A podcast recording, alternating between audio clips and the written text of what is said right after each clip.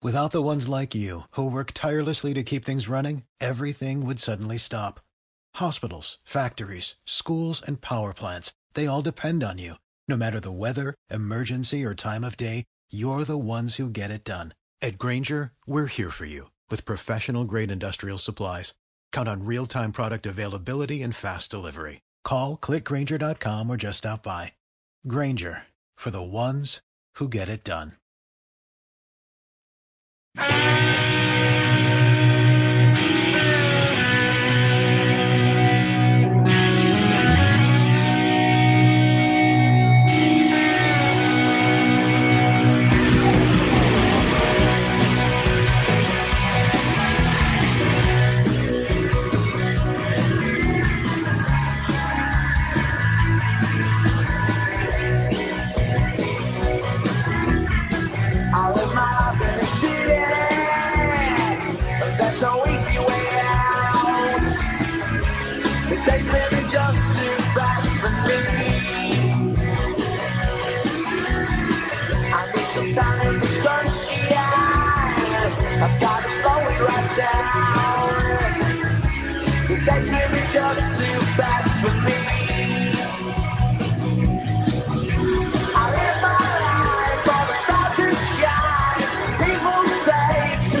stop.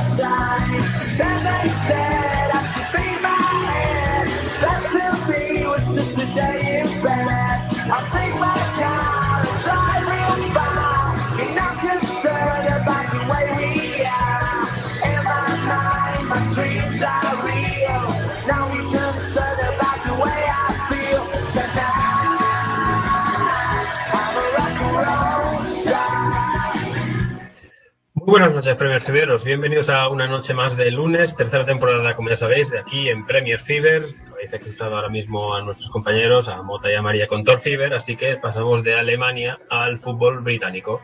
Un saludo de quien nos habla, de Javier Quiroz Sánchez, a todos los que nos estéis escuchando desde la página web de pasiondeportivaradio.com, desde la aplicación TuneIn o el canal 2, también de la, de la misma página previamente nombrada, o ya estáis escuchando ahora mismo el podcast.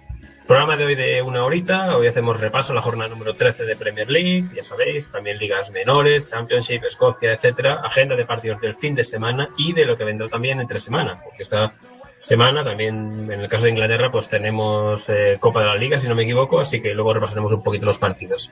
Y para la tarde, noche, más bien noche ya, porque ya son las 10 y cuarto, hoy tengo por aquí a, un, a una clásica día de, de Premier Fever, Fiore, la acabáis de quitar, Fiore. Hola Javi, pues feliz estar una noche más aquí en vivo y poder hablar un poquillo de Premier League, aunque la verdad los resultados deportivos de este fin de semana no fueron los mejores para mí, pero bueno, siempre estamos aquí para hablar un poquito de todo, de todo lo que pasó. Tampoco, la verdad es que para mí tampoco. me parece que me llevé un poco, entre comillas, la alegría del título del Celtic, que luego comentamos, pero poco más, la verdad. Eh, tendremos también un audio de nuestro nuevo Premier Cibero, de Pedro San Miguel, que nos ha dejado sus impresiones un poquito de, la jornada. Y antes de todo esto, os recuerdo que este programa tiene su difusión mañana a la una del mediodía en la web de que también podéis escuchar, como ya he comentado, por TuneIn. El podcast lo tendréis, si no viene esta noche, lo tendréis mañana por la mañana para poder escucharlo y ya sabéis que cualquier cosita pues a nuestro Twitter de Premier barra baja FFiber, también para Facebook pero en Twitter siempre estaremos un poco más al tanto la verdad, así que si queréis cualquier cosita pues ahí o en los comentarios de, de iVoox donde colgamos los programas. Como digo una pausita y arrancamos este episodio de Premier Fever con este pequeño repaso de nuestro, de nuestro nuevo compañero de Pedro San Miguel. Ahora volvemos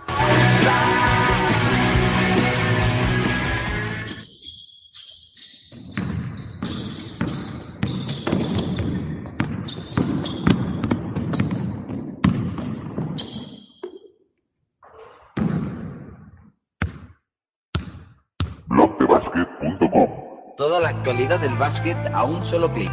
ACB, NBA, Euroliga, blogdebasket.com. Si buscas un seguimiento completo de todas las competiciones a nivel mundial, tienes que entrar a blogdebasket.com.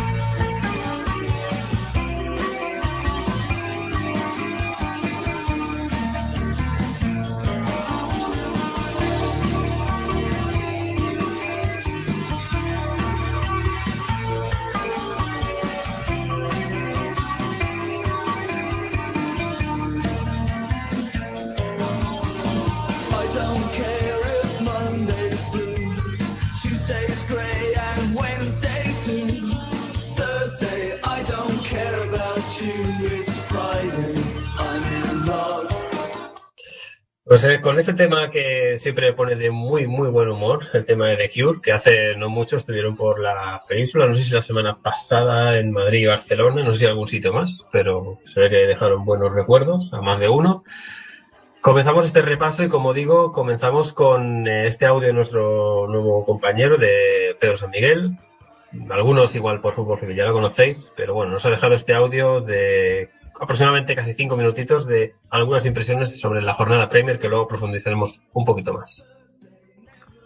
Jornada 13 de la Premier League que, que dejó partidos interesantes como, como suele ocurrir en la, en la liga inglesa y en este caso eh, empezar por el Manchester United West Ham, empate a uno entre los dos equipos y lo más destacable eh, por un lado que el West Ham sigue en esa parte baja de la tabla, un equipo que seguramente podría aspirar a más, pero que de momento no acaba de demostrar ese, ese potencial que, prometía al comienzo del curso y igualmente igualmente el United en este caso que peleando debería estar peleando seguramente por, por el liderato de la Premier y ahora mismo se encuentra a 11 puntos de la cabeza 11 puntos del Chelsea los de Mourinho no consiguen no terminan de arrancar y, y, las impresiones son, son negativas porque pasan las jornadas y cada vez la distancia aumenta y le, se le restan posibilidades, se le restan, va perdiendo oportunidades el técnico portugués de sacar a los Red Devils de este bache en el que se encuentran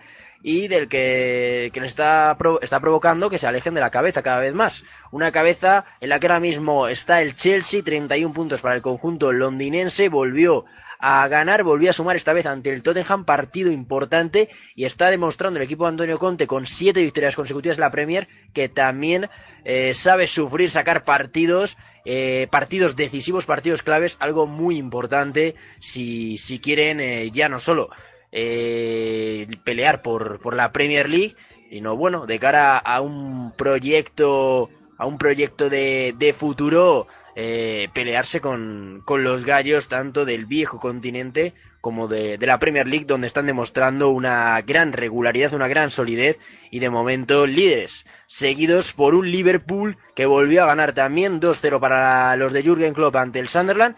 Y la noticia negativa, sin ninguna duda, la lesión de Coutinho, el brasileño que se torció el tobillo, bueno, eh, espeluznante, la verdad, en el campo eh, ver, la, el, ver la repetición de, ese, de esa torcedura, ese, de ese golpe en el tobillo, eh, parecía que podía ser más grave, de hecho se, se esperaba que, que, estuviese varios más, bueno, más meses de, de, lo que finalmente va a estar fuera de los terrenos de juego, parece ser que al final entre 5, 6 semanas podría ser el tiempo de duración de, de, su, de su lesión, por lo que incluso se, se, puede esperar que esté presente en el partido de Old Trafford, en el partido en que enfrentará Liverpool y Manchester United el 15 de enero.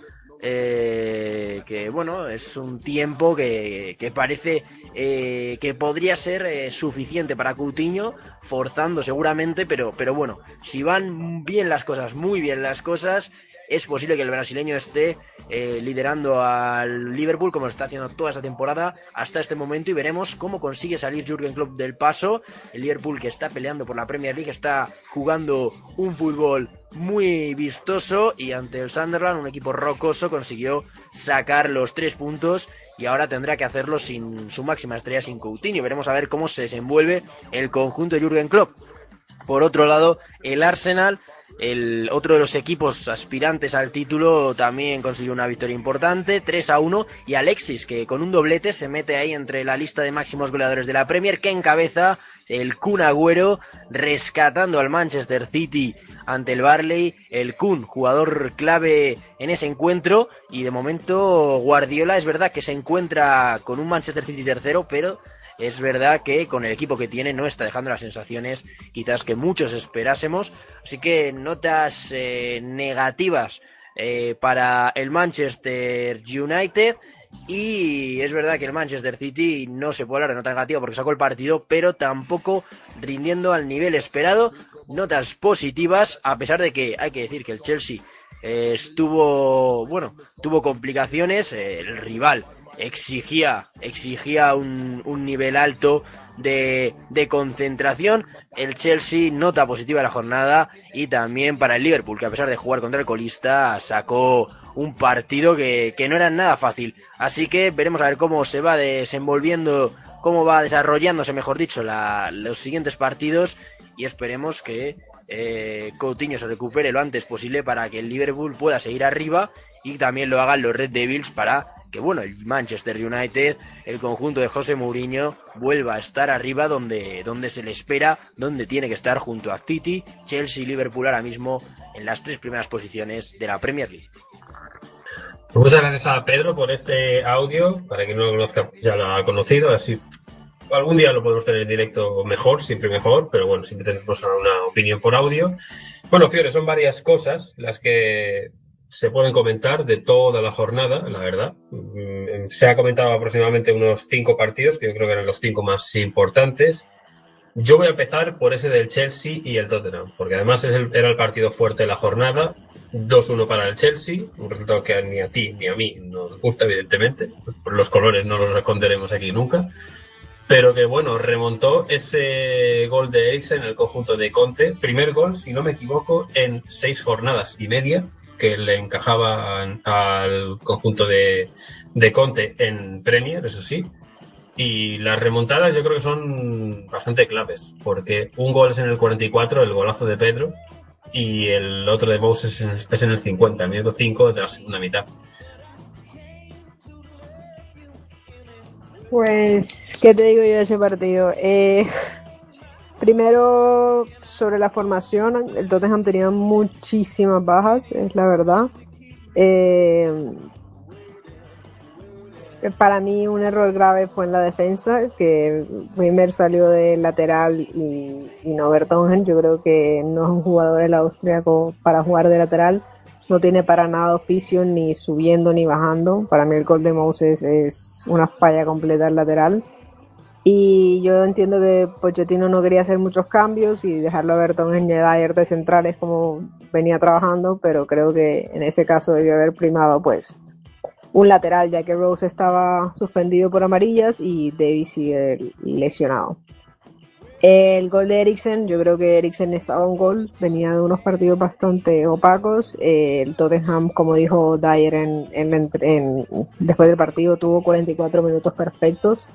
Eh, me recordó mucho el partido del Manchester City, una presión increíble, un juego bastante agresivo. El Tottenham tuvo para aniquilarlo, pero Pedro se saca ese golazo antes del medio tiempo. Yo creo que fue un golpe moral importante para el equipo. Y yo creo que el entretiempo demostró un poco lo que es Antonio Conte. Cuando empezaba la Premier y entraba Antonio Conte, eh, para mí lo que él transmite, la energía que tiene, lo que le imprime a los jugadores se nota muchísimo. Y el segundo tiempo vimos un equipo de Antonio Conte que sin muchas ideas y sin mucho juego consiguió terminar ganando el partido.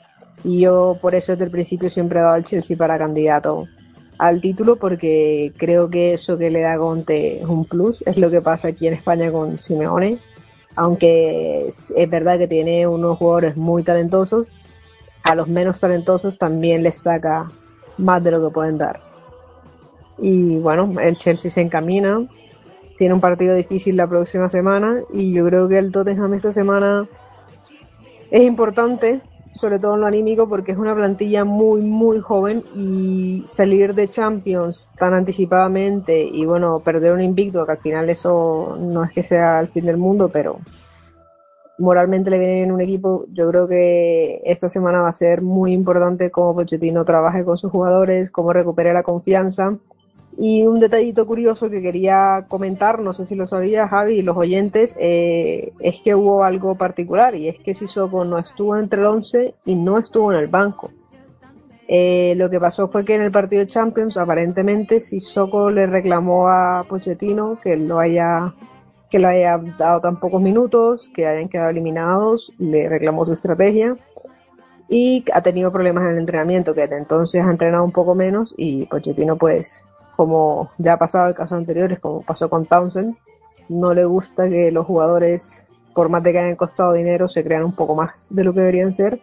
Y ayer dio unas declaraciones hablando de eso, que los jugadores, por, por más de que se haya pagado por ellos, si no se esfuerzan, pues no, no cuentan para el entrenador.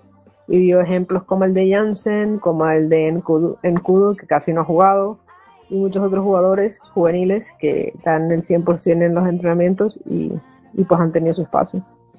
Y pues eso es lo que te cuento. Pues eso lo desconocía, lo de Sissoko, era lo que faltaba para que eh, acabara de satisfacer, ¿no? El jugador francés, que no fue demasiado de tu agrado en el momento del fichaje. No, la verdad es que no, la verdad es que siempre fui un poco detractora, por más de que haya tenido una Eurocopa espectacular, eh, me parece un jugador supremamente sobrevalorado, que costó un montón y que como te lo he dicho muchas veces cuando hemos hablado, si, si Soko fuera tan maravilloso, pues no llevara tanto tiempo jugando en el Newcastle y hace rato ya lo hubiera fichado otro equipo. Pero bueno, estas cosas... ¿Qué? Sí, sí, acaba, acaba. No, que estas cosas de actitud a mí me decepcionan aún más que cualquier otra cosa. Yo prefiero un jugador que falle 25 jugadas debajo del arco a que un jugador que a dos meses de estar en un equipo te sale con una actitud así. Porque también sabes al equipo que fichaste, también fichaste el Tottenham, tampoco sabías el proyecto en el que esto es un proyecto a largo plazo con muchos jóvenes, pues estabas fichando por el Real Madrid que claramente entre sus objetivos está ganar la Champions, o no estabas fichando por el Manchester City que te lleva a Guardiola para ganar la Champions. Tú sabes en las situaciones y al equipo que estás fichando, entonces tampoco tengas con aire de estrella y con aire de superioridad. Bueno, eh, el caso opuesto es el de Wings, ¿no? Joven que está llamando la atención, ya el pasado fin de semana incluso marcó, eh, jugó el partido de Champions, que la verdad no sé si preguntarte por el partido de Champions para no hacer más leña del árbol caído, pero si tienes alguna opinión es el momento ahora mismo. Ya, el partido de Champions lo que me pasó fue que me dio un poco de tristeza el hecho de que hayan salido así, porque es un equipo que, que pudo haber dado mucho más, que estaba en un grupo bastante asequible, pero el segundo gol que te hacen eh, para mí es falta de experiencia, que es algo que para mí le hace falta al equipo un, montón. Eh, son muchos jóvenes, el más experimentado, eh, Lloris, que está en el arco, y que te cojan mal parado del sa- sacando del medio es pura inexperiencia. Hace falta ese jugador veterano. Eh, me recuerdo, por ejemplo, en el equipo de Regnap, un Scott Parker que no te dejaba nunca perder la atención. Yo creo que ahora mismo el Tottenham necesita un jugador así que esté todo el tiempo pendiente. Y yo creo que un jugador que extrañamos cualquiera de los aficionados del Tottenham y cualquier seguidor de la Premier, porque la verdad es que fue el mejor defensor del año pasado, es Alderweiler, que hace muchísima falta, la verdad. Sí, eh, ha habido un November Rain, más allá de November Rain, como nos gusta decir, porque el mes de noviembre ha sido, la verdad, que ha acabado mal para el equipo del, del Tottenham. Vamos a ver eh, diciembre. Diciembre a veces florece, así que, ¿por qué no?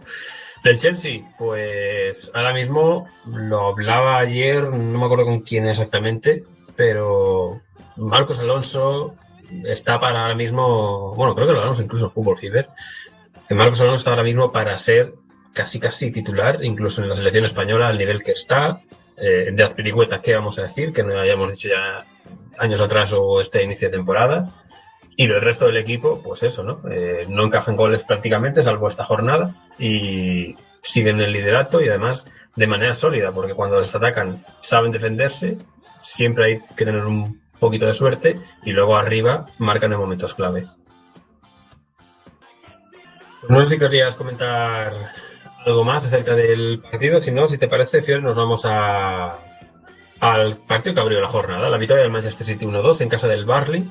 No le, no le fue fácil al conjunto de Guardiola porque empezó perdiendo el partido con el gol de Marley al minuto 13 de partido. El mismo Marley, por cierto, se lesionó antes del final de la primera mitad. Y también le pasó lo mismo a Goodmanson. Tuvo que hacer dos cambios prácticamente consecutivos. Eh, Sean Dyche, en el entrenador del Barley, antes del descanso, entraron Arfield y Tarkowski.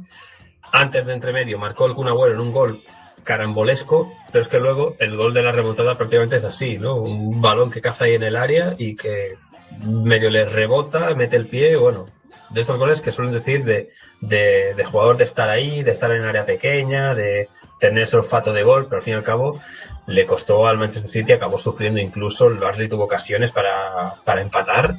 Mm, Le están ganando, pero lo que decía Pedro en el audio, ojo que mm, ya le cuesta algún disgusto el City, sobre todo en casa. Estuvo a punto de costarle incluso aquí en, en. Yo creo que este ha sido el peor partido que le he visto al City en, en todo el tiempo que lleva Guardiola. Creo que fue un partido espantoso, la verdad. Eh, no le salía una. Eh, en cuanto a jugada, en cuanto a nada, yo creo que al Burnley le pesó muchísimo esos dos cambios antes del medio tiempo. Y, suerte, suerte de goleador que llaman, suerte que tuvo, tuvo Agüero en las dos jugadas y también descuido de los defensores. Yo creo que se confían un poco, dejan más espacios, los nervios también te pesan y, creo que fue un poco injusto que el Burnley no se llevara ni un, ni un, punto, un punto de empate. Pero bueno, el City sigue allá arriba, sigue peleando, mm, va muy bien en Champions y no hay mucho que decir, la verdad, para criticar. Yo creo que mucha gente estaba esperando esperando que yo creo que lo que pasa siempre con los equipos de Guardiola que pasó con el Bayern es que todo el mundo espera que sea el Barcelona y esto esto no va a pasar otra vez. Yo creo que Guardiola ahí viene a imprimir una identidad pero también se tiene que adaptar a la liga. Ya lo ves tirando más pelotazos que, que lo que ha hecho en otros jugando más a la contra jugando con otras velocidades. Yo creo que la capacidad de Guardiola va más allá de eso va un poquito a adaptarse a, a lo que tiene y con lo que puede y, Agüero digamos que lo ha recuperado, ya aunque ya se le notan los años, pues en estos dos partidos ha demostrado un poco más. Y algo que sí resalto de este City es que cuando no está Silva es menos claro. Yo creo que tiene una Silva dependencia un poco clara. ¿Le ves fichando en invierno al City? Laterales. Yo creo que si el City pudiera fichar algo, yo creo que con urgencia necesita laterales. Yo este partido lo vi muy, muy mal de laterales yo creo que ha sido un problema que el City no solo lo viene teniendo desde esta temporada, sino que ella viene atrás. Y me parece curioso que se gasta una fortuna en un jugador como Sané, que ha sido un suplente muy bueno, pero no ha dado, aportado absolutamente nada que no pudiera aportar otro jugador que tuviera en el banquillo y yo creo que me hubiera ido más bien por un lateral. Bueno, no tengo mucho dinero, así que si puede pescar algo o, o pescarlo para la próxima temporada, pues probablemente lo, lo, lo puedan hacer. Manchester City. Sigue en la parte alta, sigue ganando en este caso, pero le está costando a veces más de más del problema.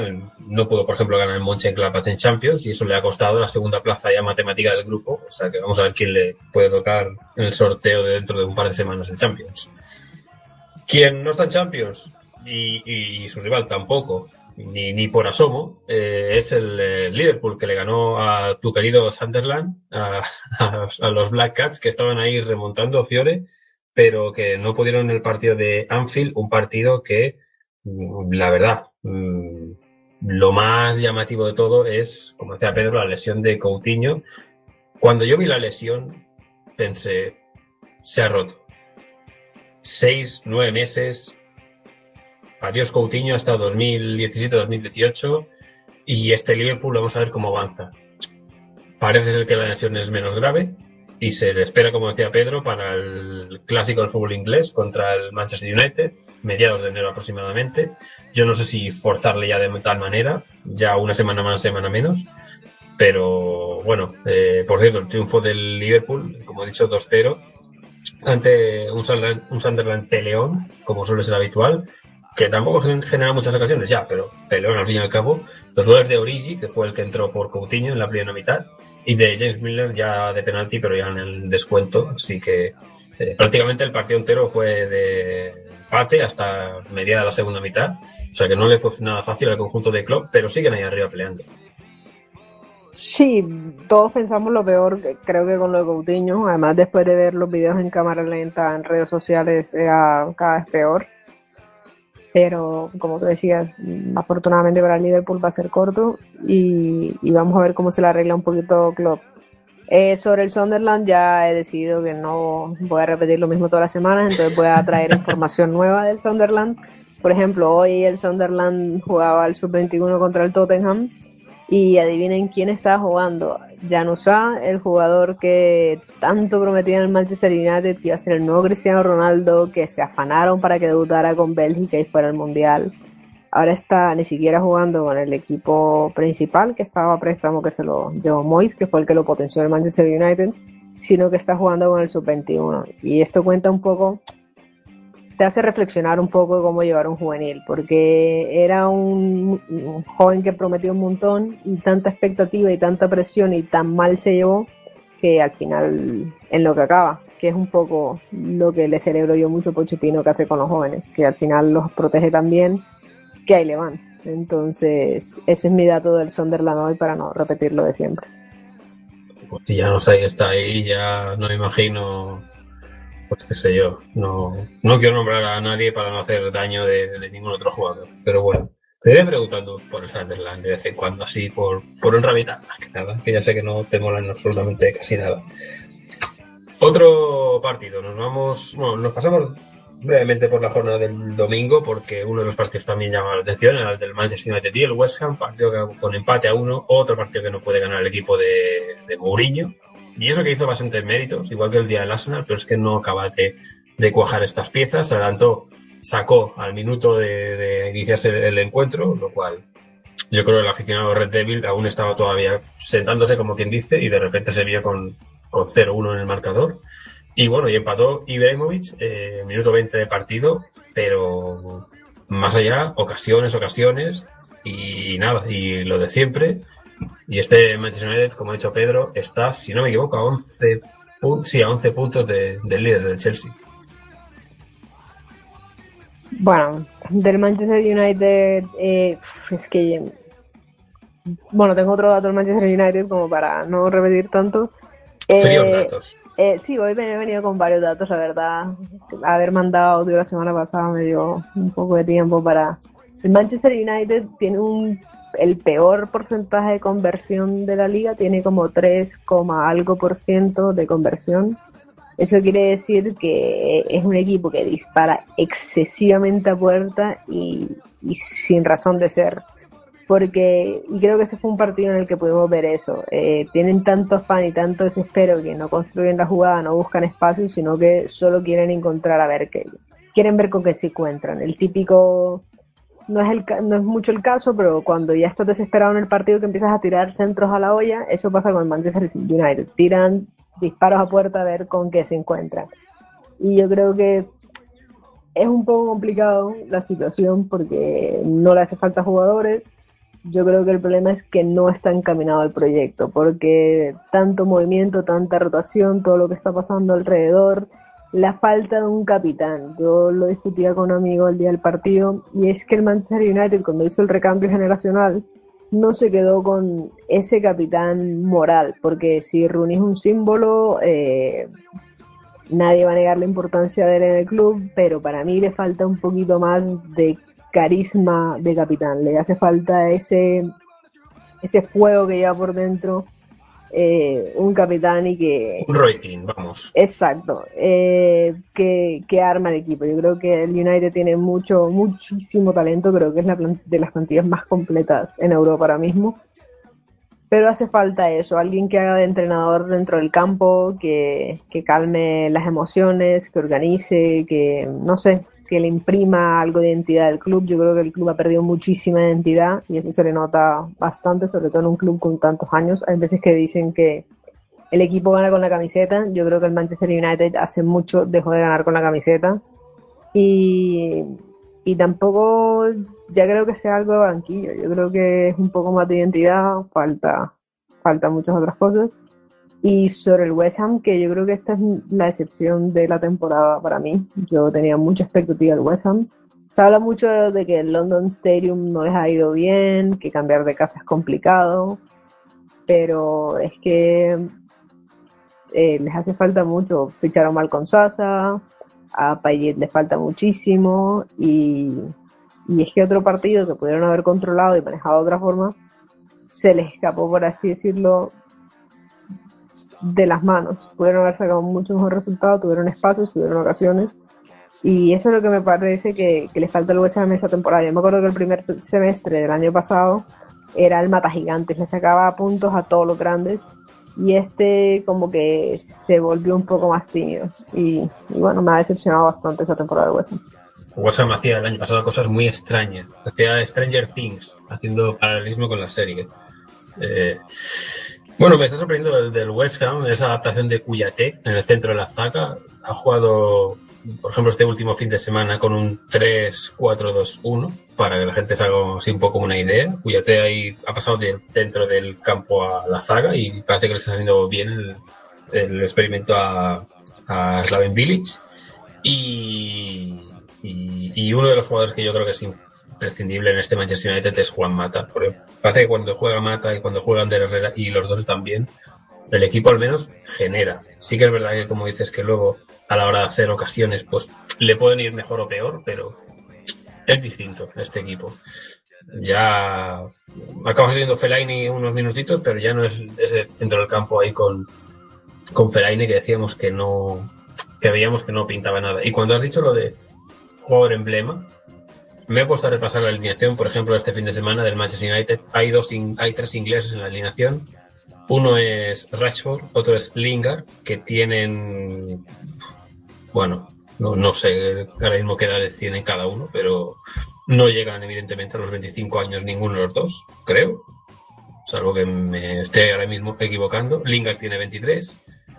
Eh, Rooney, ahí Rooney. Bueno, sí, Rooney, pero Rooney ahora mismo no está ejerciendo de, de capitán. Sí que es verdad que lo hizo bien eh, cuando entró, pero no es lo que le estás pidiendo ahora mismo. Mm, Es lo que dices, eh, un jugador ahí en el centro del campo, un, un- lo que era un, un Roy Keane en, su día, o era un Vieira en el Arsenal, o, o lo que es un, no sé, un Gavi en Atlético de Madrid, algo así, ¿no? Pero, pero no lo tiene. Como digo, alineación que tenía con Phil Jones, que está jugando lo que está jugando, ahora un poquito mal, pero ni se le veía. Lingard, Rashford. No hay ingleses, como quien dice, de estos que dice es el que va a llevar el timón del equipo. Y no se lo vas a dar a Ander Herrera o a Popa. Es eso, es que mm, estaba haciendo lo mismo que tú, y de pronto, bueno, Carrick cuando juega otra cosa, pero eh, no sé, me hace falta un poco más de identidad, un poco más de que lleve el equipo.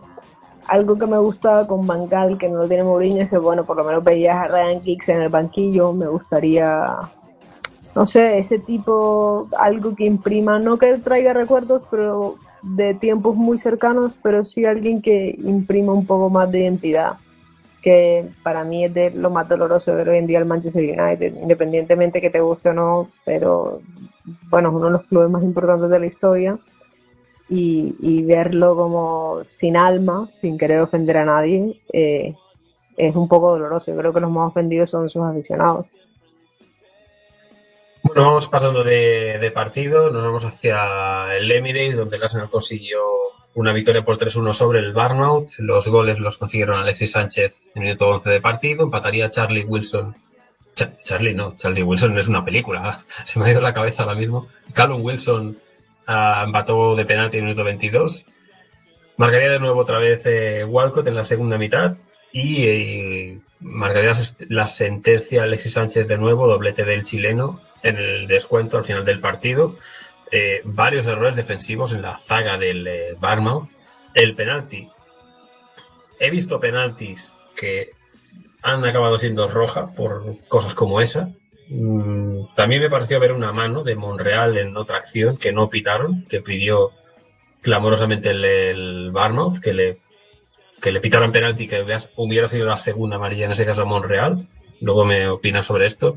Pero más allá de eso, pues tres puntos para el Arsenal para distanciarse más del Tottenham en este caso. Ahora mismo le saca cuatro puntos, lo que es en la plaza Champions o la plaza Europa League. Y para el Barmouth, pues mitad de tabla. No lo están haciendo mal, no están sufriendo de momento. Y van tirando lo que llamamos de, ter- de tercio de Premier League. Yo creo que el Arsenal esta temporada ha sido el, conjunto que ha tenido más suerte, eh, tanto en fallos arbitrales como estabas diciendo tú, si era, para mí era la, la segunda amarilla, como en muchos otros aspectos. Estos goles al último minuto de Giroud, estas, esta cantidad de jugadas. Creo que esto es un partido que nunca se le salió las manos. Creo que era una victoria casi seguida, tres puntos en el bolsillo, sobre todo que venían de un partido aunque no era crucial para la clasificación porque estaba clasificado, pero era un partido complicado contra el, contra el PSG. Y yo creo que eh, este no es el momento que es el problema del Arsenal. El problema del Arsenal siempre suele ser enero y febrero cuando le toca los octavos de Champions contra el Barcelona o el Bayern y empiezan a acumularse las lesiones de Navidad y todo esto y esos fichajes extraños que hace Wenger en, en enero. Y yo creo que para destacar lo más grande del Arsenal es que la falta que le hace Bellerín para mí es impresionante. O sea, no sé qué van a hacer si supuestamente va a recibir, aunque haya renovado, que me imagino que en verano le recibirá un montón de ofertas, porque no hay laterales de, de, esa, de esa calidad por montones. Un poco más toca añadir de este encuentro. Eh, bueno, la hacen polémica, pero bueno, más allá de eso, por ocasiones, al final Arsenal sí que es verdad que, que acabó teniendo más ocasiones. Nos vamos a ir a dos encuentros, y digo dos porque, como tengo poco comentar de cada uno, los voy a decir casi casi a la vez. O sea, y son dos triunfos por la mínima. El de Southampton por 1-0 sobre el Everton, gol de Charlie Austin, minuto cero de partido. O sea, arranca el partido, gol de Charlie Austin y ya está. Y mmm, victoria también del Stoke City 0-1 con el Barno, en casa del Barno, 0-1, eh, remate del, eh, del Stoke City, remate de Charlie eh, Adam, es Charlie Austin, iba a decir, estoy con los nombres, soy fino. Balón que toca en el poste y Gómez se la marca en propia. Jugada un poco cómica, británica, de balón parado, sí, pero son dos goles que, pues mira, son los que van acabando estos triunfos, estos tres puntos a estos dos equipos, a Southampton y a, y a Stoke, los dos con ese, por cierto pero que poco más hay que decir de estos dos encuentros, es que tampoco hubo grandes historias. Sí, es verdad, a mí sobre todo me decepcionó un montón el Southampton-Everton porque esperaba que fuera un partido un poco más abierto, más entretenido, sobre todo, no sé, los dos equipos son equipos que, que juegan un poco al riesgo, no sé, me, me, me decepcionó un poco que se haya resuelto tan temprano el partido y que no haya tenido mucho más. Y, y bueno, el Stoke que tiene eso, que a veces tiene unos partidos que terminan 3-2 y otras veces pues esto. Mira, me lo has puesto fácil. Ver el partido con más goles de no sé cuánto de la Premier 5-4 victoria del Swansea. Eso seguro que te alegró un poquito el fin de semana. Partido de, de locura, el 5-4 del Swansea al Crystal Palace, porque yo no, no estaba viendo el partido en ese momento pero me iban llegando notificaciones de, goles y me estaba volviendo loco. Digo, se, ha, se ha vuelto loca la aplicación, eh, me está diciendo, digo, lo habrán anulado, digo, porque no, no sé, no me estoy fijando. Lo vamos a hacer por, por resúmenes, digamos, de goles. 0-1 marca Wilfred Zaha, minuto 18 de partido. Empata Sigurdsson en el 35. Llega a la segunda mitad. Por cierto, hay un cambio de Townsend por Wickham al inicio de la segunda mitad. Entra el extremo inglés. También hay otro cambio por parte del Swansea. Entra Fernando Llorente, que casi no estaba contando para el Swansea, y entra en el minuto 65 de partido. Y al, entrar, marca el Leroy Fer el 2 a 1. Se pone en ventaja el Swansea. Marca otra vez el Leroy Fer, dos minutos después, el 3 1. Y con esto dices, bueno, el Swansea lo tiene hecho. Pero cinco minutos después, marca Tompkins, un gol a balón parado. Marca el, el que sería el 3-2. Ya me, estoy perdiendo. Gol del eh, Crystal Palace, 3-3 minutos 81 de partido. Se lo dan a Cork en propia puerta. Dos minutos después, marca Benteke el 3-4. Dice el cual, se le ha escapado el partido del Swansea, ahora el Crystal Palace lo amarrará, vendrá el esquema aparte, meterá un central, ya había hecho los cambios en este caso, porque bueno, se echarán para atrás. Minuto 91 de partido, marca Fernando Llorente, a pase de Sigurdsson, minuto 92, marca también Fernando Llorente, el eh, 5-4, locura en Swansea. Eh, he visto titulares que llaman eh, del Rey León a Cisne Salvaje. No sé si estás de acuerdo con ese paralelismo animal, pero apareció de la nada Llorente, como quien dice, y ha dado estos tres puntos vitales para el Swansea. Bueno, este partido me alegró por muchas cosas. Primero por que marcó Sigurdsson, que es un jugador que siempre me ha caído muy muy bien. Segundo, porque ganó el Swansea y con un montón de goles, como para no aburrirse. Y tercero, sobre todo por Llorente, que es un jugador que le tengo mucho aprecio por su paso en la Juventus. La verdad, es un jugador que me parece que tiene una calidad como persona increíble, que a muchos jugadores le hace falta esa humildad, ese trabajo, ese compañerismo que tiene él. Y me dolía verlo en el banquillo porque hay que recordar que Llorente fue un fichaje de Francesco Vidolín, que lo pidió expresamente y al destituir al técnico, pues no entraba entre los nuevos planes del Swansea y como tú decías, pues pasaba mucho tiempo en el banquillo, partidos hasta que no estuvo convocado y entró en este partido como, como, como lo quieras decir, pero entró como una, una bestia y le sacó los puntos al Swansea peleándolos de una manera increíble. Yo creo que es un partido que nadie se no puede olvidar y, y que y que es de esos partidos que anímicamente le cae muy bien un plantel, un plantel sobre todo como el Swansea que se esperaba que esta temporada no peleara tan abajo y, y que necesita empezar a buscar esos puntos de salvación. No tiene nada que ver con la Premier, pero otro partido así un poco loco que me he estado medio viendo es el Inter Fiorentina. Eh, también otra ida de hoy es el Inter de Milán, pero al, al Inter lo metes aquí en la Premier y también sería un, caos verlo por aquí, pero bueno, haría casos West Ham y cosas de estas.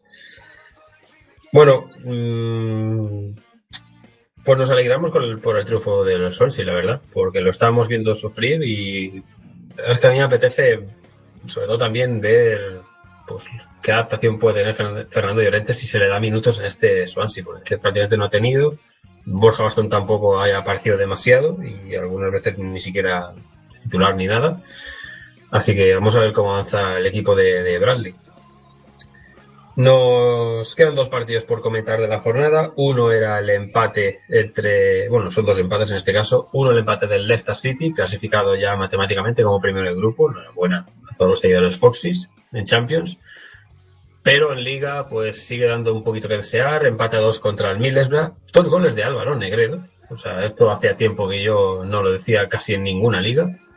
Dos goles de Negredo que ponían en eh, ventaja por dos veces al, al Middlesbrough. Primero se adelantó el minuto 12, empató Riyad Mahrez de penalti. Y después en el 70 también mm, se volvió a adelantar, como digo, Negredo, pase en largo, definición de primeras con, con la zurda, una definición un poco extraña, la verdad, pero, pero bueno al fin y al cabo, resultadista. Y gol de penalti también en el 93, en este caso de Slimani, para el, o sea, otro argelino que marcó, porque Mahrez ya había sido sustituido antes por, por Musa, por el nigeriano, pero Slimani que le daba este puntito al Leicester, que, bueno, son dos goles de penalti, no le quitan de pobre, la verdad, porque están los dos, Leicester y Middlesbrough, en mitad de tabla, pero están a dos puntos del descenso. Bueno, eh, estaba claro un poco, como lo dijo Ranier al principio de temporada, claramente ellos no estaban buscando eh, mantener el título de liga, sino disfrutar este campeonato y sobre todo disfrutar la Champions. Y como muy bien lo has dicho tú, ya pasaron de grupo, cumplieron su parte, la están pasando genial en la Champions. eh, ahora en octavos seguramente les tocará otro tipo de rival y me imagino cómo será la fiesta en el King Power cuando les llegue uno de estos monstruos de Europa. Y, y están pasándola bien, es un año para disfrutarlo, pero por más de no disfrutarlo, pues hay que, hay que sacar los puntos. Vinieron de atrás, eh, sacaron un punto importante y yo creo que seguir sumando y tratar de alejarse lo más posible del fondo. Y si es posible conseguirse en Europa League o alguna cosa así. Nos queda un partido, empate uno entre el Hull City y el West Bromwich Albion. De las cosas más británicas que, que se suelen vivir en la Premier, dos goles a balón parado. El de Macaulay, un centro de, de Matt Phillips, jugador escocés, rematado por eh, Gareth Macaulay, jugador norirlandés, para un equipo inglés. Solo faltaba que, pues, pues no sé, que, que apareciera Robson Canu, que sí que es jugar, es verdad que jugó, pero en la parte final y hubiera sido ya los cuatro equipos, eh, digamos, británicos, por estar por ahí metidos. Pero, bueno, ahora que lo pienso, si Tony Pulis es galés, o sea, sí, podemos contarlo como ello. Y el gol del Hull City lo marcó Michael Dawson, así que otro gol en este caso de, un central, un balón que cae ahí suelto en el área después de un córner y el ex del Tottenham, que es el que marca el gol del empate. no les quita de pobre al Hull City porque sigue en descenso, pero bueno, se une al Crystal Palace en cuanto a puntuación, 11 puntos, y el West Brom pues sigue como siempre, ahí en mitad de tabla, ganando, perdiendo, empatando, sin ruido, pero si este equipo fuera efectivo realmente y defensivamente fuera todavía mejor, tuviera mejores piezas, es que yo creo que casi nadie dudaría en que sería candidato a estar sexto séptimo incluso, o sea, en puestos estilo Everton, Southampton, cuando estaba un poquito mejor, algo así. Sí, pero lo que pasa con el West Brom es que es de esos equipos que menos mal solamente los tenés que jugar dos veces al año. Es de esos equipos toscos, listos, que apagan el... Es, es como lo que dijo, eh, perdón por cortarte, que- como de lo que dijo Rosberg de Verstappen, ¿no? Otra vez tú aquí, ¿no? Eh, eh, aquí dando por saco. Exacto, es de esos equipos que uno dice, ah, te toca contra el West Brom y uno no sabe qué esperarse, porque de repente te toca un gol de Salomón Rondón y se te echan atrás y es incómodo jugar. Yo creo que el Hall le jugó bastante inteligente, yo creo que el Hall se llevaba puntos que hubieran sido vitales para ellos. Y, bueno, yo creo que todavía el Hall se está encontrando, pero los meses le están pasando y, y no encuentra todavía cómo darle vuelta. Y ese es el problema, que te llegan encima y cuando no te das cuenta estás en marzo y necesitas ganar todo lo que te queda. Pues con esto, eh, Premier League tiene ahora mismo Chelsea líder 31 puntos en 13 jornadas. Eh, está todo al corriente, así que no voy a decir. Hay 13 jornadas disputadas por todos. Segundo Liverpool y tercero Manchester City con 30 puntos. Eh, cuarto el Arsenal con 28. Quinto Tottenham con 24. Aquí hay un salto entre Champions y Europa League, entre Europa League y lo no oficial de Europa League, que sería el sexto, el Manchester United con 20. 19 para Everton, 18 eh, Watford, con 17 West Brom y Southampton, con 16 un décimo el Stoke, con 15 duodécimo el Barmouth, 14 Barley, 13 Leicester, 12 Middlesbrough y West Ham, 11 fuera del descenso Crystal Palace y en descenso también con 11 Hull City y con 9 el Swansea en su segunda victoria del año y último vuelve a ser colista el Sunderland con 8 puntos. Próxima jornada, fin de semana, tenemos el Manchester City Chelsea, que es el que abre la jornada este sábado, día 3, a la una y media. Sí, es el mejor partido de la jornada, evidentemente. 4 de la tarde, Crystal Palace Southampton, Stoke City Barley, Sunderland Leicester City, Tottenham Hotspur Swansea City, West Bromwich Albion Watford. Para las seis y media tenemos el West Ham United Arsenal, que tampoco no está nada mal, pero con el partido que hay antes, pues llama más la atención, evidentemente. Para el domingo, dos y media, Bournemouth, Liverpool, 5 de la tarde, Everton, Manchester United, otro que tampoco está mal, porque están pegaditos. Y para el lunes, coincidiendo con horario Premier Fever, Middlesbrough, Hull City. Equipos de mitad, parte baja de la tabla, para ver un lunes, que de vez cuando estás en casa, pues no viene mal. ¿Qué opinas del eh, City Chelsea? Más que nada te pregunto por ese porque es el partido estrella de la jornada. No, yo creo que sin duda es el partido que todos estamos esperando todo el semestre. La verdad, choque completo de entrenadores, de filosofías y de estilo de juego. Yo le pongo mis fichas a Conte, sobre todo porque defensivamente el Chelsea está mucho mejor, eh, está mucho más sólido, el City está mal de laterales, como tú bien decías, o sea, hoy en día uno puede hablar de Marcos Alonso, cuenta. David Luis está también en un momento increíble, por más de que al central se le critique bastante, yo creo que con Conte ha recuperado el nivel que tenía hace un par de temporadas en el Chelsea. Eh, viene muy bien Matic, está impresionante. Yo creo que aunque el City tiene un juego bastante movido y, y es interesante al fin y al cabo, yo creo que la solidez defensiva del Chelsea le va a dar como para, como para hacer un gol y echarse para atrás o, o pasarle por encima. Pero bueno, eso pensaba yo también contra el Arsenal y me equivoqué. Entonces veremos, aunque sí. Si me preguntan a mí, iría por el Chelsea. Cierto, eh, es el primer partido, si no me equivoco, ahora igual la pifio, de cuando jugaron Bayer y Juve, Guardiola y Conte.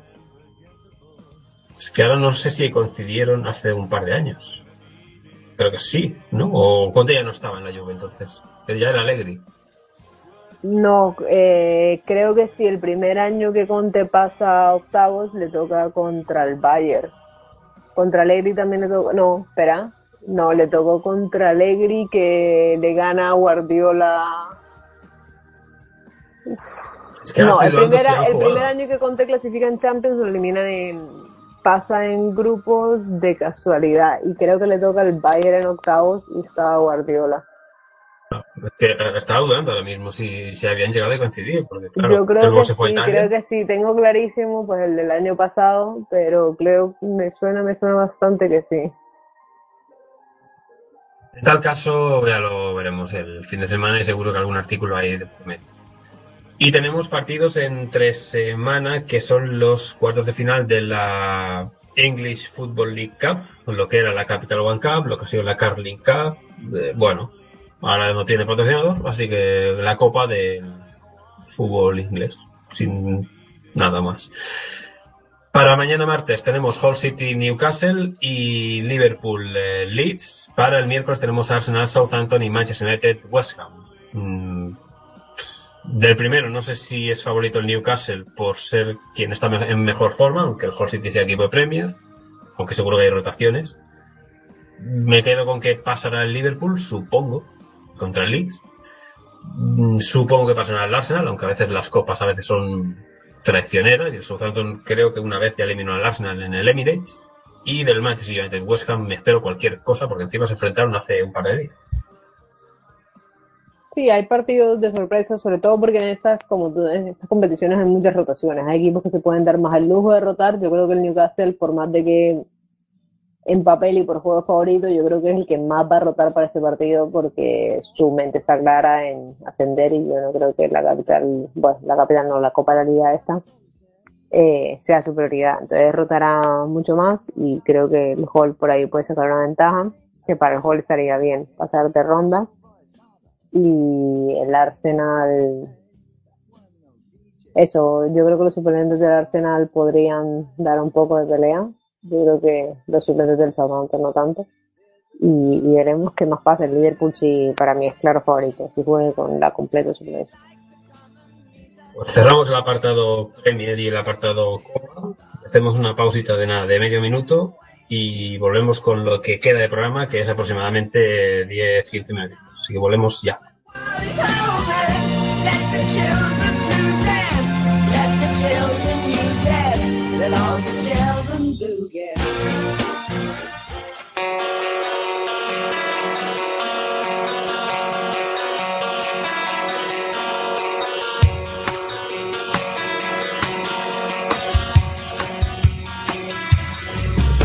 Escucha cuando quieras las emisiones de Pasión Deportiva Radio.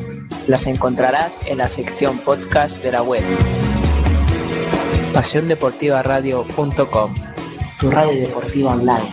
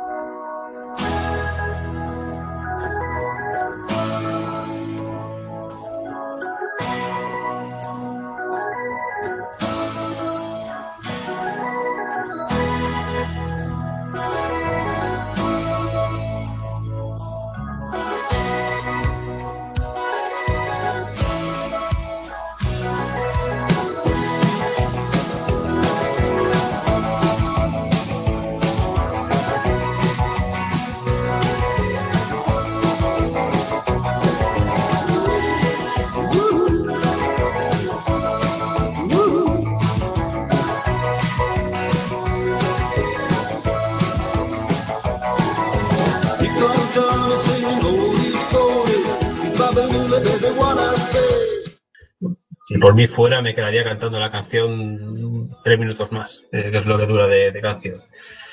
Músicas alegres para comenzar el repaso breve al resto de competiciones. Por ejemplo, la Championship inglesa, que tuvo la jornada número 18, ya van por la 18 aquí, cinco más que la Premier, aunque sabemos que hay más jornadas. Hoy se ha jugado un partido, ha ganado el Wigan 1-2 en casa del Huddersfield Town. Diríamos que es una sorpresa porque el Wigan está en la parte baja, todavía en descenso, y el Huddersfield Town está en puesto playoff, pero el Huddersfield Town viene mal desde hace un par de jornadas, lleva ahora mismo cuatro jornadas sin ganar, con eh, tres derrotas y un empate, o sea que ha sacado un punto de los últimos 12 y eso le ha quitado pues, prácticamente toda opción de, de seguir el ritmo de equipos como Brighton o Newcastle. Aunque el Newcastle esta jornada ha perdido, ha sido una de las noticias del eh, fin de semana, porque venía siempre muy buena racha, pero ha perdido en eh, Park 0-1 con el Blackburn Rovers en uno de los partidos ocurridos. Mm, No lo, desaprovechó, el Brighton, que ganó 2 a 1 al eh, Fulham, así que recortó distancias. Ahora mismo está a dos puntos el equipo del sur de Inglaterra sobre el del noreste. No, sí, no, sí, noreste, que ahora me estoy confundiendo. Siguen en puestos de playoff el Reading, que ganó también esta jornada 2 a 1 al Bristol City, el eh, Brentford, que hizo lo, el Birmingham, perdón, hizo lo propio sobre el, Brentford 1-2, el Leeds, que también ganó 1-2 al Rotterdam United, al colista, y, eh, como digo, en promoción, pero perdió el Huddersfield Town. El eh, resto de, de resultados de la jornada, de esta jornada número 18, fueron los de, por ejemplo, la victoria del Nottingham Forest el viernes, eh, 2-5, partido con goles sobre el Barnsley, ganó el Sheffield Wednesday 0-2 contra el Wolverhampton Wanderers, el eh, Preston North End empató a 1 con el Barton Albion, el Ipswich Town venció 3-0 al QPR, el Derby también ganó 1-0 al Norwich, y me queda por comentar, si no me equivoco, la victoria del Aston Villa 3-1 sobre el Cardiff. Con esto, como digo, eh, Newcastle y Brighton puesto de ascenso directo, Reading, Birmingham City, Leeds United y Huddersfield Town en puesto de promoción. En descenso están el Wigan con 18, también sacó 18 pero fuera del descenso el Wolverhampton Wanderers y está penúltimo también con 18 el Cardiff y con 7 puntos solamente el Rotterdam United. Bastante mala temporada del, del, Rotterdam. El que ha salido del descenso es el Blackburn Rovers con esa victoria del, ante el Newcastle, así que le ha venido bien a un equipo mítico que yo espero verlo algún día otra vez en Premier, porque es un equipo que me caía bastante bien, simpaticón, sin hacer tampoco daño a nadie y, que ganó un título. Y no nos acordamos algunos de ello, pero, pero siempre viene bien recordarlo. Mm, ¿Algún comentario acerca de Championship, Fiore? ¿Algún, algo que se te venga a la mente? Eh, bueno, sobre la Championship yo creo que es un torneo bastante particular porque, por ejemplo, hablamos a veces de, lo comentaba el otro día en una clase, hablamos de dopaje económico. Para mí lo del Newcastle, Newcastle tiene un presupuesto de Premier. Entonces lo comparamos, por ejemplo, con el Blackburn Rovers, que sí tiene nombre, pero no tiene el presupuesto económico ni la capacidad que tiene el Newcastle. Newcastle venía en un momento imparable. Yo creo que nadie tiene duda de que el Newcastle va a ascender enseguida. Y que es algo que al fin y al cabo se están tratando de hacer un montón de normativas, aunque ya las hay. Hay un fair play financiero en, en Championship, pero yo creo que se tiene que instaurar de otra manera para poder recuperar eso. Equipos míticos que han ido perdiendo presupuesto para volverlos a ver en, en Premier League. Es, es una cosa que da para, para debate largo, pero yo creo que eso tendremos que hacer eh, el fin de semana que tengamos copa o algo así, porque es que si no el programa se, nos iría de las manos y haríamos aquí esos míticos programas de dos horas. Y ahora mismo estamos haciendo unos 55, un poquito más minutos de, de programa que llevamos. Seguimos con, con el repaso. Hubo League One, jornada número 20 la disputada, aunque hay partidos por ahí pendientes. Como ya sabéis, aquí, hasta la parte final de la liga, solo decimos puestos altos y puestos bajos. Líder es Cantor, 44 puntos. Segundo, el Bolton, con 40. En, en, bueno, sí, promoción de playoff.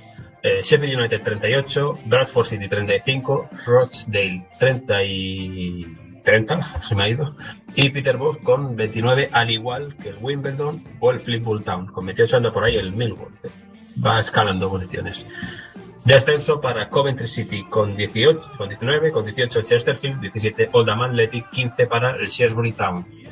League 2, tenemos 19 jornadas disputadas, Líder Carlisle United con 38 puntos, empatado con el Plymouth Argyle, que lleva tres derrotas seguidas y eso le ha costado perder el liderato. Tercero Doncaster Rovers con 36.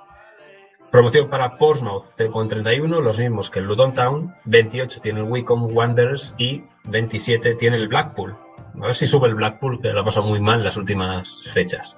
Descenso, aquí solo defienden dos, como ya sabéis, que son el Cheltenham Town, ahora mismo con 18, los mismos que el Leyton Orient, pero está el Cheltenham en descenso, colista el Newport County, que después de eh, haber conseguido tres triunfos, lleva dos derrotas y se le ha cortado la racha al equipo galés.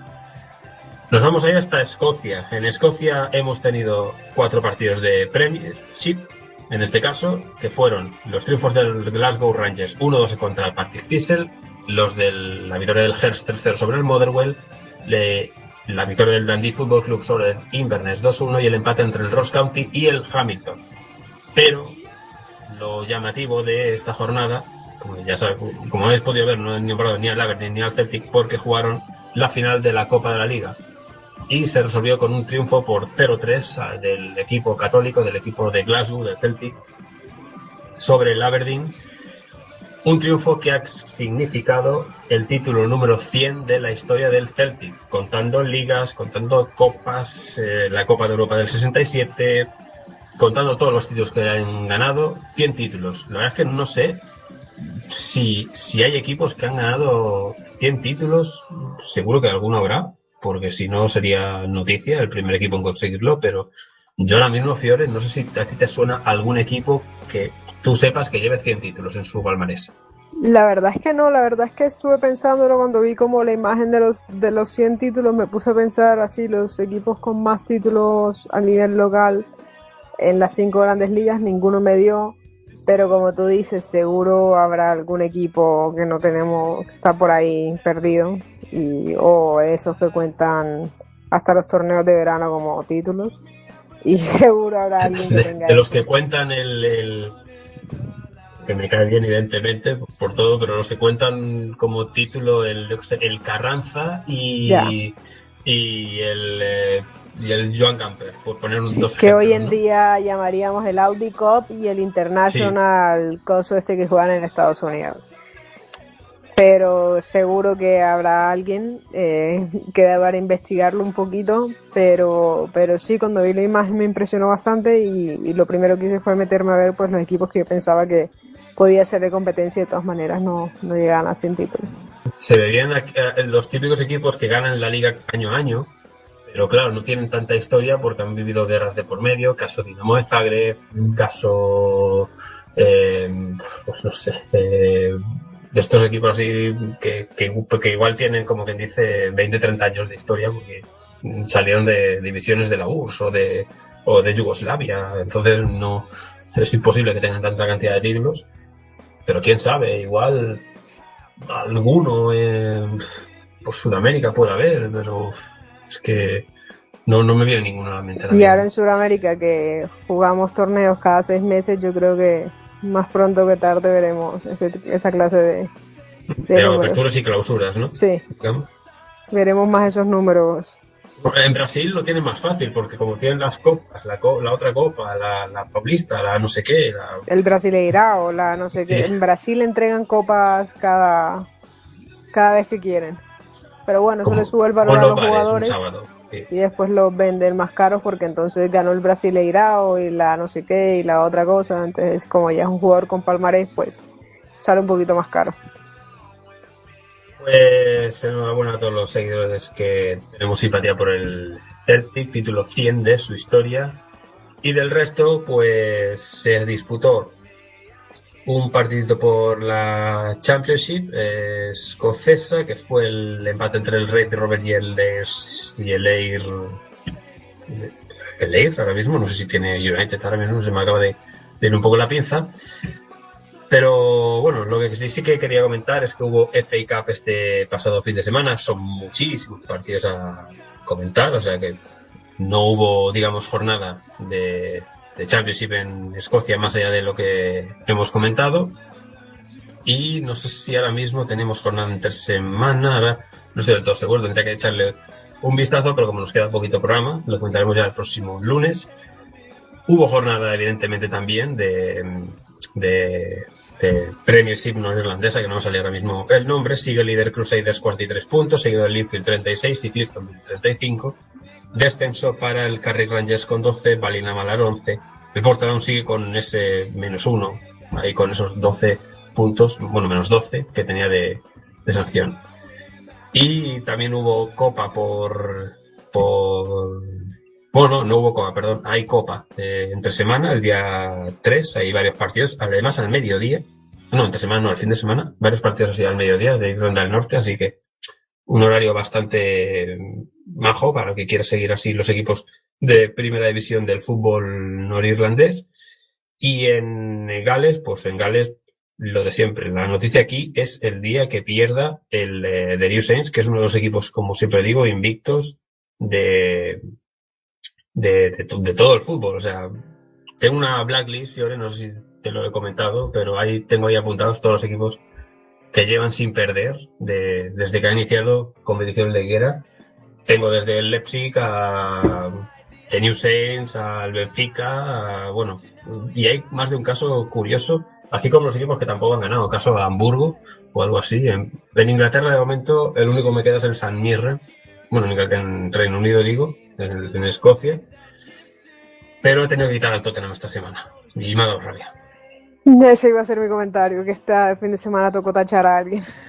Sí, me tocó quitar a varios y en este caso me tocó quitar al Tottenham. Bueno. Y nada, poco más. Eh, Newcastle sigue siendo líder, 48 puntos, le saca 15 de ventaja a Conax Quay, que es el que le compite la liga de vez en cuando y un poquito más a comentar del fútbol en Gales. Señor, vamos a ir eh, retirando Fiorella, así que muchas gracias por este programita de una hora y poco que hemos hecho en la noche de hoy lunes. Pues bueno, muchas gracias a ti, Javi, como siempre, por la invitación. Muchas gracias a todos los oyentes que nos oyen en vivo y en el podcast. Y bueno, nada, esperar que haya mucho fútbol esta semana para tener bastante de qué hablar el próximo lunes. Un abrazo para todos y hasta la próxima.